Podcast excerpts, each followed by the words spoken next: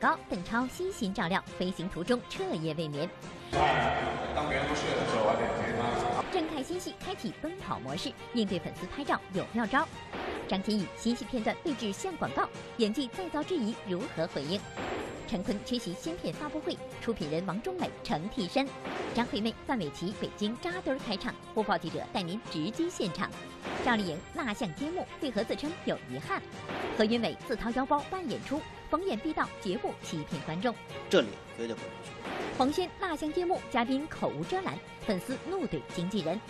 王源为王祖蓝助唱，组大小王组合。杨洋戛纳红毯上被错认成井柏然。沈腾暴增二十斤，变胖竟因戒烟而起。胖了二十斤。网络主播现身戛纳电影节，蹭红毯只为商业炒作。跨界歌王比拼进入白热化，众嘉宾台上亮绝活。更多内容尽在今天的每日文娱播报。各位朋友，大家好，欢迎收看，这里是正在为您直播的每日文娱播报，我是维志，欢迎大家看我们每日文娱播报，参与互动摇一摇呢，您这样就会获得我们为您提供的彩蛋大奖，我们的彩蛋大奖换喽，那赶快参与进来，摇起来，是热映电影的限量纪念品。好了，下面我们要言归正传，来说一说大家印象当中的邓超，对不对？都是活力四射啊，每天都会有非常的大的动力。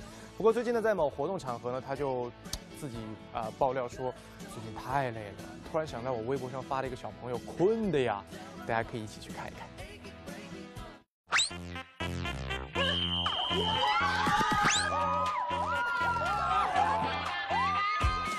看到这一如既往的搞怪状态，你一定以为那个精力充沛的邓超又回来了。但是你们知道吗？前不久，某真人秀节目在捷克进行收官录制。身为该节目嘉宾的邓超坦言，在十个小时的长途飞行中，为了照顾恐高的鹿晗，自己也是没睡过一个安稳觉。从莫拉格，呃，我们录完最后一期啊，然后上飞机，然后还得带着我儿子，因为他懂飞啊。你带着那个等等一起呀，或者是小鹿啊。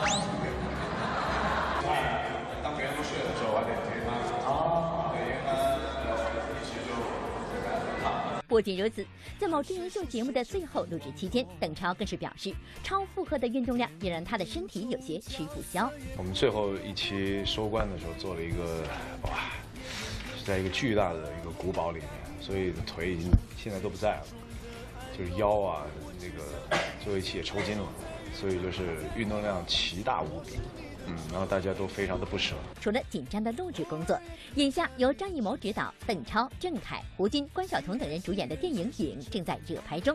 说到这次与张艺谋的首次合作，邓超坦言，张艺谋导演是个特别贴心的人。他很爱护我们，嗯，尤其是我们就是，可能是觉得有时候热呀，他就会想怎么给我们降温，然后怕我们有时候晒到太阳啊，有的时候就是非常非常心细。有的时候我不是这个跑男，有的时候这个膝盖有点不好，然后他会去找呃找他的妈妈帮我找那个膝盖的药，对，所以很贴心。突然有一天他就给了我两瓶药，他说应该怎么吃，应该怎么吃，这个白天吃，这个晚上吃，啊，很感动。嗯，所以大家一定要注意啊，要劳逸结合啊，早睡早起。好了，下面我们再来说一说郑恺，有一个外号叫小猎豹，不是小猎豹。就是动作特别的敏捷啊，嗖嗖嗖嗖的。最近呢，他和热依扎的一部电影呢，呃，在这部电影当中，他充分的发挥了自己这样的一个优势。去看一下。你知道郑恺先生的跑步速度得用什么来？小猎豹？你开玩笑？在开玩笑。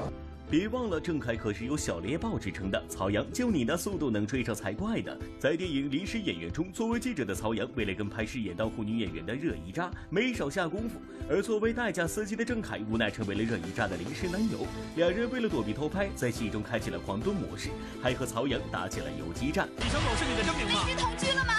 走。男女之间谈恋爱最重要的就是不能让对方受委屈。碰到让你很郁闷、比较其实其实比较愤怒的事情，一般会怎么样来对待、和处理？一般啊，一般就跑啊。最不能忍受的是你拍可以，但请你拍的帅一点，好不好？我说郑恺同学，您这一路狂奔，还要求别人把你拍的帅一点，这个难度系数有点高啊。其实不怪郑恺提出这样的要求，因为生活当中郑恺也经常在机场被人偷拍，但那偷拍出来的照片让自恋的郑恺受到了一万点伤害。经常比如说机场出来啊，跟跟助理一起，就刚开始不习惯嘛，嗯，就是机场睡啊，睡了一天出来，对，啪啪啪，哎呀，不要拍不要拍，嗯，或者助理也是不要拍不要拍。好，在微博上看到的照片都是这样的。对。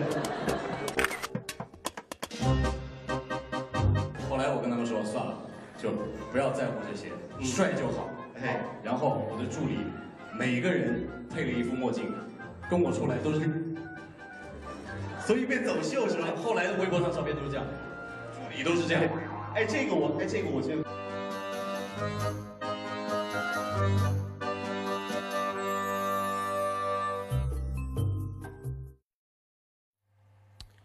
我已经练很久了，什么时候拍我？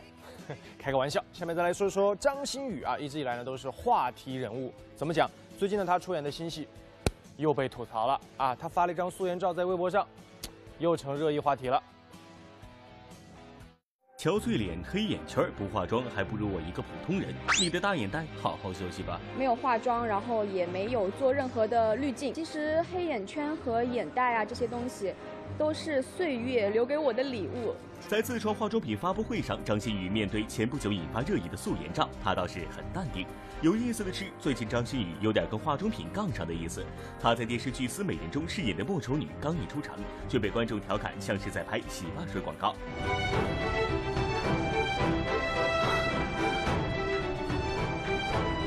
无处不在秀长发，你用的是夜华姑父的同款洗发露吗？呃，不对，应该是沙姐姐同款洗发水广告。对啊，就有很多人就还有就是说很像糖浆的广告。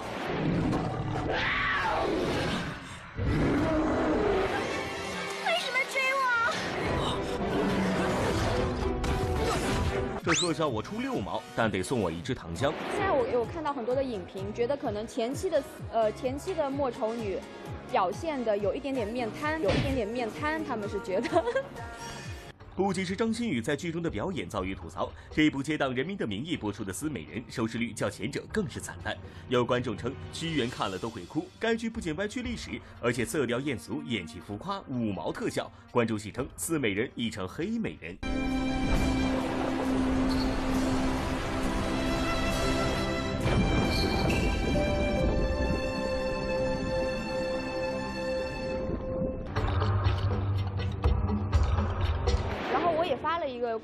演技点评的一个微博，其实我特别欢迎大家，就是有一些呃不同的想法。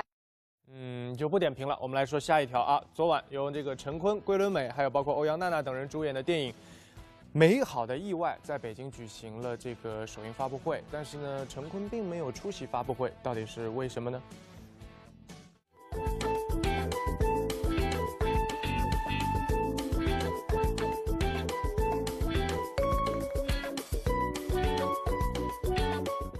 电影《美好的意外》在经过去年八月撤档又改档后，终于将要在六月二日正式上映。昨晚的首映礼红毯上，多位演员导演来为电影站台。这部电影讲述的是桂纶镁饰演的林雨然因意外穿越，成了陈坤的妻子，两个孩子的妈妈。要抱你所饰演的那个人呢，很重要，很无可取代，他非常的专业。虽说红毯上来了不少嘉宾，可作为一家之主的扮演者陈坤的缺席，还是让小文颇感意外。不过现场却完全没有三缺一的遗憾，因为陈坤找来了自己的替身，这部电影的出品人王中雷。王中雷，华谊兄弟总裁。他因为工作原因很遗憾没办法今天的时间，然后我就代表他，然后也是跟剧组一起来走下红毯。那么王中磊是怎么成为陈坤替身的呢？原来电影中饰演小儿子天天的正是王中磊的儿子王源野。除了王源野，当晚最让人意外的就是欧阳娜娜。这个十七岁的女孩，常常在影视作品中饰演活泼乖巧的形象，生活中也是亲朋好友心中的乖乖女。而这次，她不仅在电影里扮演了桂纶镁的叛逆女儿星星，还在映后互动时吐露了自己的叛逆小心思。女儿被同学欺负了。就我最想要就是剪头发。就以前人家问我访问说最想做什么，我就说桂纶镁老师演演一一部电影，然后把那头发都都给剃了。我说那是我最想做的事情。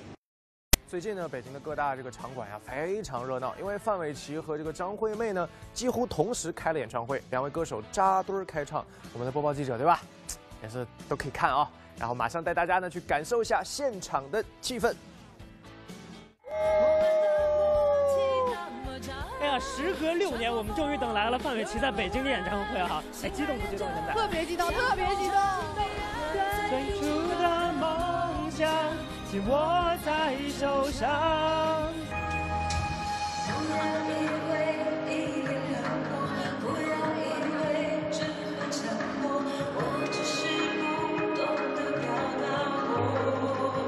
对于北京的歌迷来说，范玮琪的这场演唱会可以说来得太不容易。因为2013年范玮琪世界巡回演唱会还未到北京开唱，他便遇到了摔伤个人状况。如今重新赴约的范玮琪，转换人生角色之后，也对幸福有了更为深刻的理解。我特别的放在心上，因为北京的你们等我等了好久，然后我也等杰杰等了好久，谢谢你们来，谢谢。特别温暖，暖，特别瘦，啊，大大咧咧的，然后没什么心眼儿。正是因为范玮琪温暖爽朗的个性，让她在歌坛拥有了好人缘。这不，演唱会当晚，不仅小 S 和萧敬腾录制了视频来为范玮琪加油助威，还有一位特别嘉宾给了全场观众一个惊喜。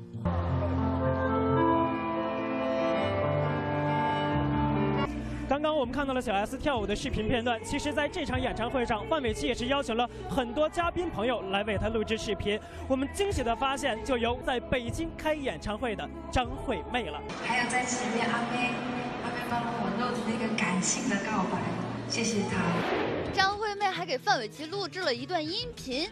这两人都在北京举办演唱会，看来也是姐妹情深啊。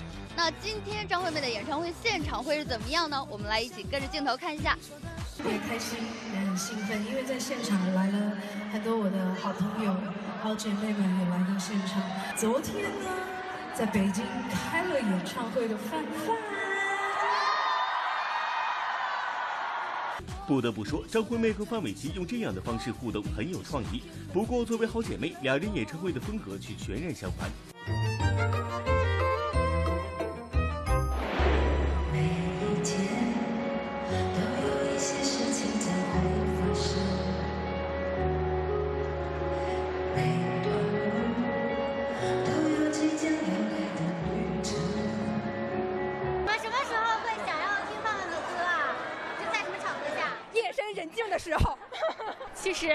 范范的歌词特别温暖。我记得在我可能是比较难过的时候，就是听范范的，比如说最初的梦想，就能让我鼓起勇气。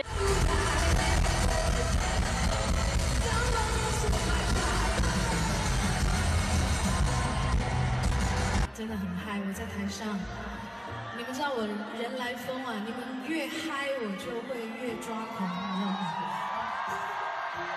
呃，我觉得张惠妹的演唱会就是那种特别潮，然后她的头发，然后有那颜色，然后她的就是特别能够劲爆，然后高跟鞋特别高。而细心的观众不难发现，张惠妹和范玮琪不仅在演唱风格上大相径庭，在身材上更是对比明显。张惠妹本就圆润的身材和范玮琪一对比，甚至连歌迷都忍不住调侃起她来。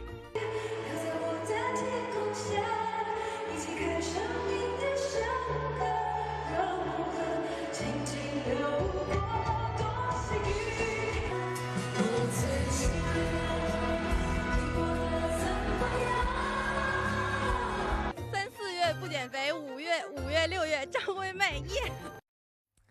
无论是怎样的张惠妹还是范玮琪，我相信歌迷朋友们一定最爱的还是他们的音乐作品。你们说对吗？好，下面我们再来说一说赵丽颖啊。赵丽颖的蜡像呢，最近在北京展出啊。现场的赵丽颖也和影迷一起见证了这样的一个时刻。本来是一件非常高兴的事情，但是赵丽颖却表示心里有一点小遗憾。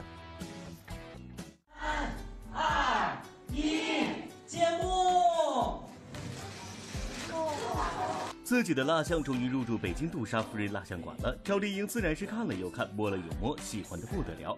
不过这蜡像也不是尽善尽美，竟然让她有些遗憾。太那个了，因为今天我特别困，然后我眼睛就有点抠的。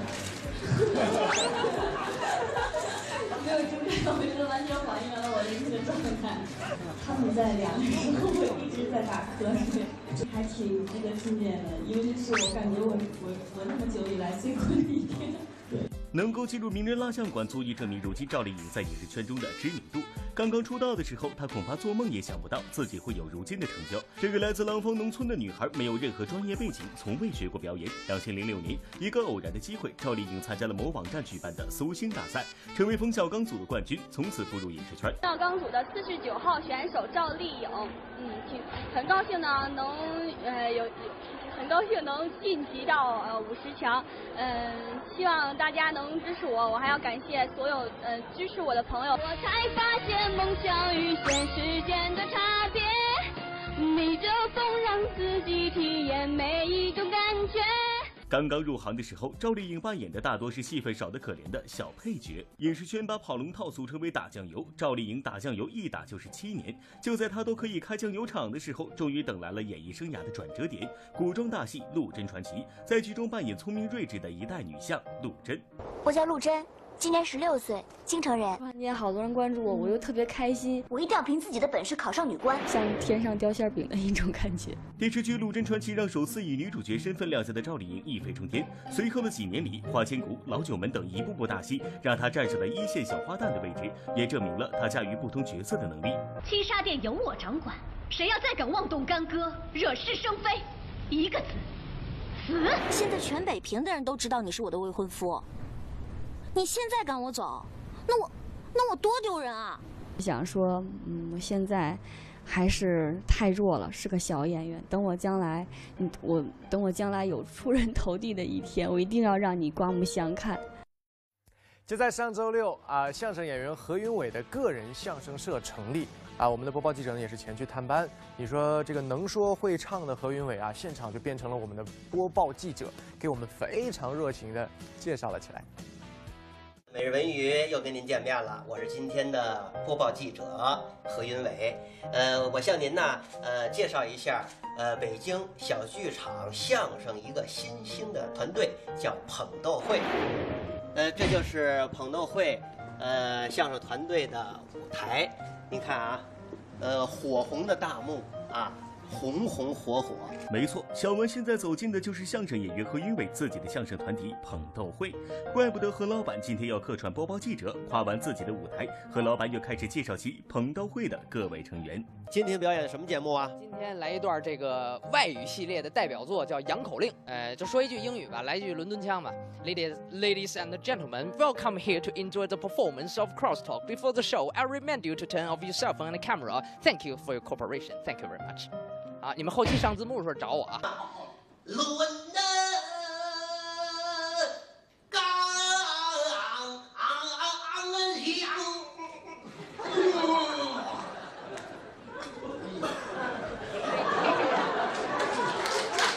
看相声演员总是将欢乐带给我们，但他们的辛苦鲜为人知。在小剧场演出的演员收入微薄，有的时候还要带病坚持演出。而作为相声社的社长，连制作道具都得和于伟自掏腰包。这个座位就这么点儿，三百多人，是吧？卖满了也就三万块钱。三万块钱是卖满的前提下，三万块钱，剧场还拿一半，就剩一万五了。卖不满呢，剩一万块钱。演员十四个人。十四个人分这一万块钱，一人合几百块钱，一千块钱，也就这意思。什么意思？就为继承，就为发展。虽然收入不多，甚至还要自己往里搭钱，但是因为喜欢相声，何云伟还是开办了这个相声园子。其实如今北京相声园子不在少数，比如他的老搭档李菁也有自己的阵地。这样激烈的竞争让何云伟倍感压力。金老师也开了一个相声园子，你知道他是哪天演出吗？他是每周六的晚上。对，隔周六的晚上，但是我有一个，就是我保证每只要是演出，我必到；只要是彭德会演出，我必在。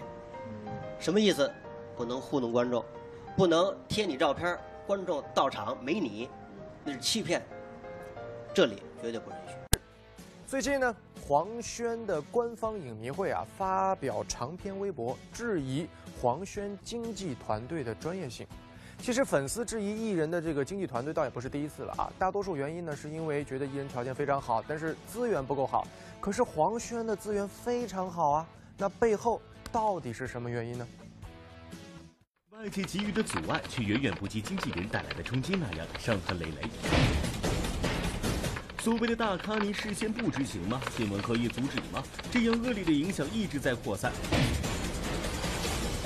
一纸声明，黄轩粉丝的怒气跃然纸上，他们因何怒斥与自家偶像利益密切相关的经纪人呢？这一切还要从五月九日黄轩现身上海杜莎夫人蜡像馆，出席自己的蜡像揭幕仪式说起。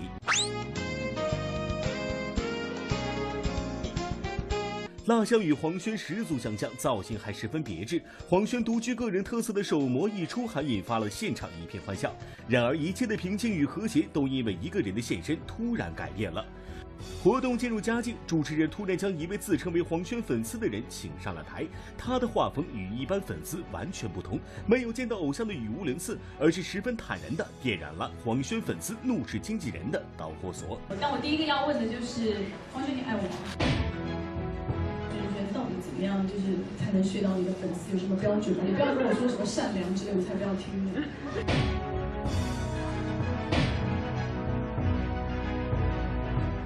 这位名叫燕公子的粉丝，大部分的提问全部都是围绕两性话题展开，令黄轩尴尬又不知所措。或许有人会说，这只是一个不知分寸的粉丝开了个过火的玩笑。那么，让我们再次强调，当天是一个什么样的场合？台下不仅有黄轩的粉丝，其中不乏年轻的小女生，还有数十家媒体。而且，当天的揭幕仪式正在通过某直播平台全程直播。在直播平台上看我们直播的朋友，大家好。呃，我现在正在上海杜啊杜莎蜡像馆揭幕我的蜡像。当他的提问刚刚结束没多久，这段视频迅速在网络发酵，甚至登上了多个新闻头条及热搜。那你们对这个答案 OK 吗？还是要继续问下去？你们满意吗？满意。哇，你们对他也太好了吧！满意，满意，满意。满意但你们根本不满意，我现在站他身边，对不？对。我偏要。看到这里啊，可能很多人都会发出疑问啊，这个自称为黄轩粉丝的燕公子到底是何许人也？他又是为什么、凭什么能来到这样的一个场合，说出这样的一段不合时宜的话呢？燕公子在微博上拥有三百六十二万粉丝，在他的微博中经常能看到黄轩字样。而他用不恰当的语言采访黄轩的视频爆出之后，遭到黄轩粉丝的怒斥。而燕公子本人的粉丝在他的微博下却一片叫好，声称黄轩巴不得被燕公子这样的流量大户带热度。当你面对一个你喜欢的明星，你用一种带有侵犯性的言行来面对他的时候，首先第一个不悦和这种无视的是这个明星本人。我想这是一种另外一种意义的侵犯，我觉得这是应该坚决的加以杜绝。一个拥有百万粉丝的公众人物，显然已经用他的言行影响了他的粉丝。然而，记者翻看燕公子的资料，发现，在尚未成为网络红人之前，他并非是如此不分场合、不顾分寸之人。燕公子曾经是《美丽俏佳人》的嘉宾主持，当时在网络上无热度的燕公子，还曾分享过与男性友人第一次见面的注意事项。说话呢也有七个字的关键，那就叫做轻声细语，多说谢。不但显得你家教很好，很有礼貌，还觉得这个女生就是特别特别的温柔可爱，很想跟你再继续做朋友呢。家教很好，很有礼貌，家教很好，很有礼貌。黄轩，你爱我吗？黄轩，你爱我吗？黄轩，你爱我吗？很难想象啊！曾经一个告诉大家面对异性的时候，呃，面对异性的时候要得体大方的人呢，会对黄轩说出这样的话。在这场闹剧当中，他身为网络红人，的确博得了关注。可是，黄轩的团队遭到了质疑，黄轩的形象受到了影响，主办方的宣传目的也大打折扣，获益方好像只有他。当天，燕公子和黄轩的对话视频迅速传播，在大家本应关注黄轩作品的时候，让黄轩以一种尴尬的方式成为了当天的头条。随后，事情进一步发酵，黄轩粉丝由谴责燕公子转为怒斥黄轩经纪人，因为在燕公子发表不当言论时，黄轩的经纪人并未及时打断，事后也并未进行弥补。我们不想对这事儿发表什么评论。对于品牌方费尽心思设计的别致造型，不舍昼夜制作的精美蜡像，最后都成了空花心思。大家的关注度却只是那场尴尬且低俗的聊天。这场活动的受益者似乎只有严公子。作为闹剧的始作俑者，严公子身为网络红人，需要的是流量和点击率。在黄轩蜡像揭幕活动上，以这样的方式博眼球，并引发黄轩粉丝的怒斥，对他来说都是急速上升的关注度与知名度。因为现在网红竞争也很惨烈。必须要靠刷存在感才能维持这样的江湖地位，有时候就剑走偏锋，甚至无所不用其极。也许在某一个时段你获得了社会的关注，获得了自己的某种收益，但是这个得失之间，我想他算算账，回去掂量掂量，他就知道孰是孰非，孰轻孰重。一场蜡像节目活动啊，因为这些低俗言论而被闹成了一场闹剧，用哗众取宠的方式去博得别人的关注。这种方式永远不会被认可的，靠真本事，好吧？好了，我们再换个话题啊，说一说大小王组合。估计提到大小王组合，观众可能首先想到的是王芳和王威念，但是今天我们要说的大小王组合呢，实际上是王祖蓝和王源。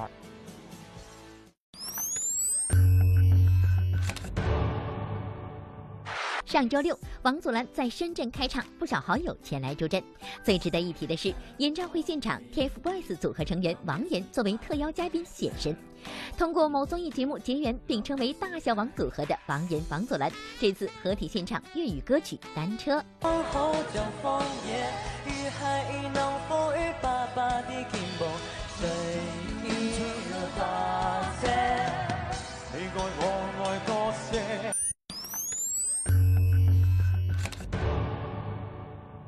昨天，电影《麦耶罗维茨的故事》在戛纳电影节举行首映礼，杨洋等众演员亮相红毯。谁知这一亮相就被错认成井柏然。当天在红毯拍照环节，杨洋身穿黑色礼服，而恰巧的是，在前几天井柏然走红毯时也穿着同款西服。两兄弟如此撞衫，可让外国媒体着实忙了一把。面对这个问题，井柏然你怎么看？如果有人把你错认成别人，问你要签名，你会很开心的给他签。我做不到很开心，对。就是冲上你告诉我是井柏然。我也不会。好，接下来举就迷之微笑，扬长而去。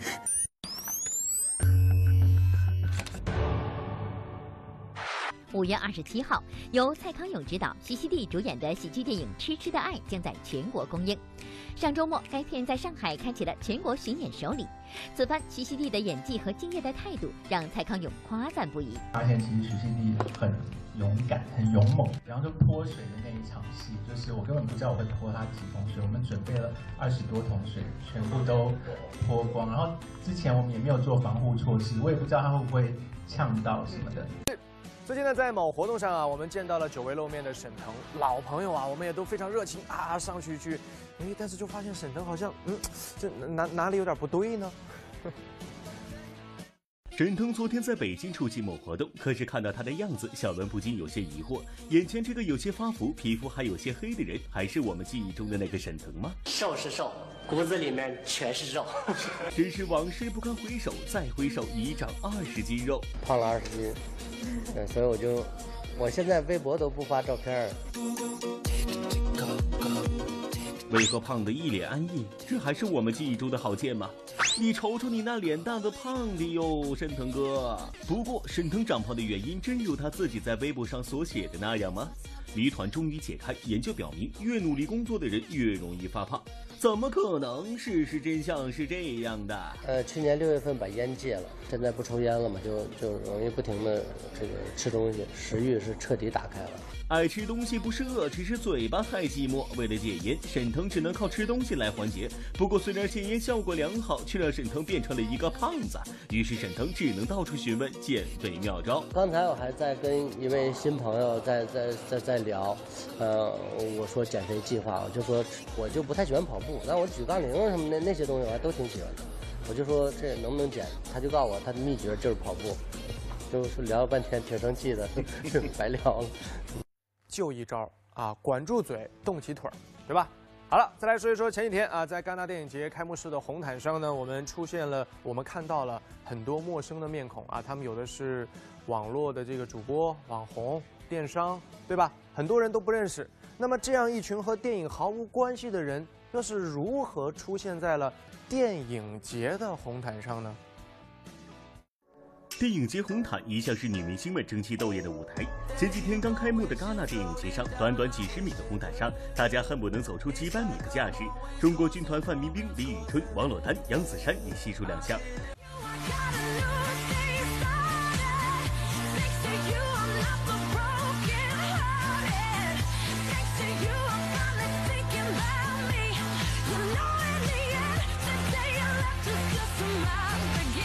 范冰冰、王珞丹等人走戛纳红毯并不令人意外，但这几位你们来戛纳有何贵干呢？说他们是影视圈的，恐怕没有谁能叫上他们的名字。原来这十多位陌生的面孔，大多是网络红人、网络主播。为了不虚度这难得的戛纳亮相，这几位的红毯造型也令人震惊。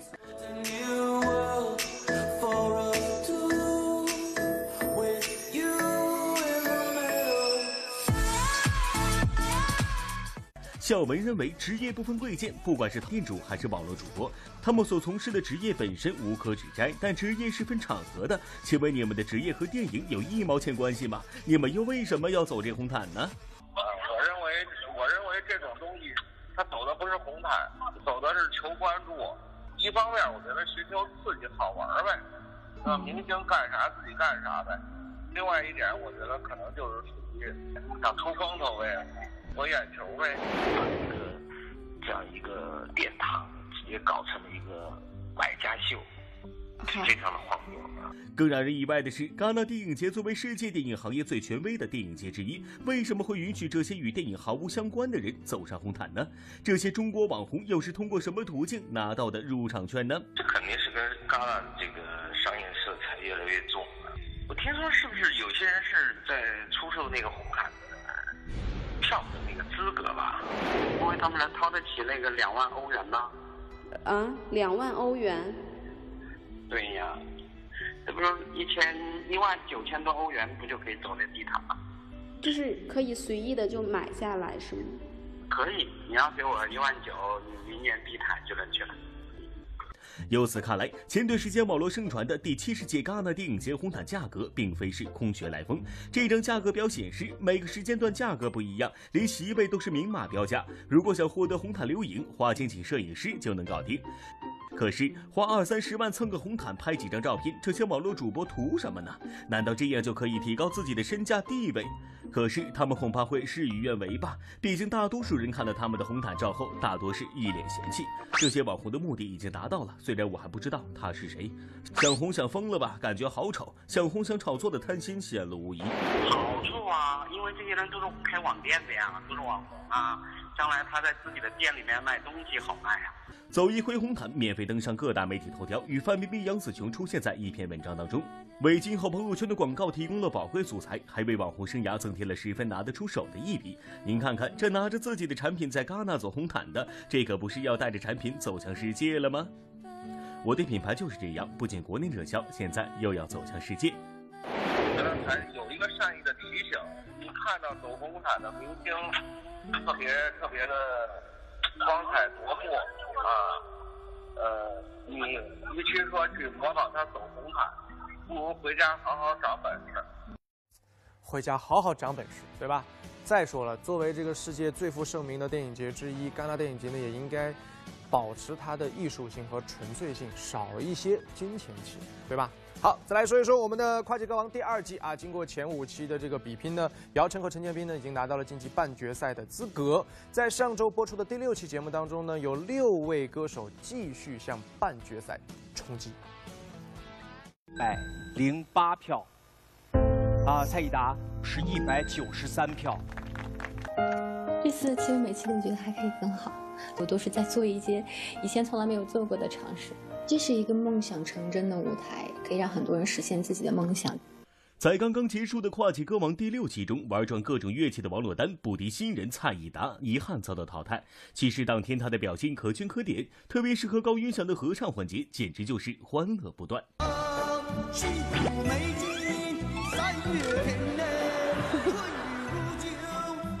上古，上古。绅士再次上街，唱跳表演加上舞台效果，简直电力十足。而在酷炫大秀背后，我们也见证了高云翔背后的故事。这首歌是我喜欢了很久很久的一首歌，讲一个爱情的故事，从追女生到最后求婚到成功。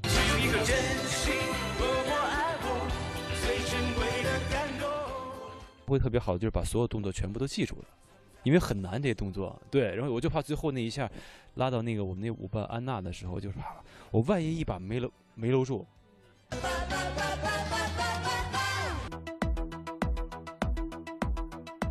有意思的是，当天展现舞姿的还有江山。回想从第一期开始，江山算是跨界歌王第二季舞台上表演最久的歌手，也是给了大家最多惊喜的歌手。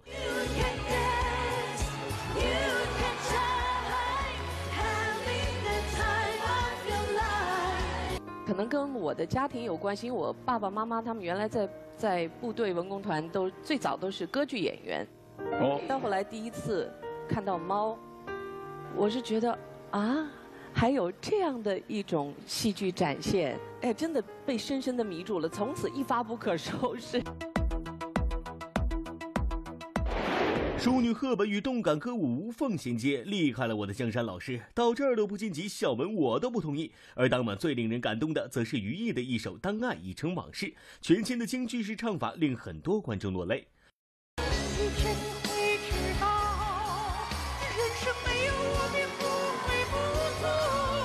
戏的缘分说了很久，是因为我演打狗棍的二丫头，接触了男旦这个行业。而娄艺潇则是作为补位歌手第一次登上跨界歌王的舞台，首次亮相的他一登台就展示了自己的音乐剧功底。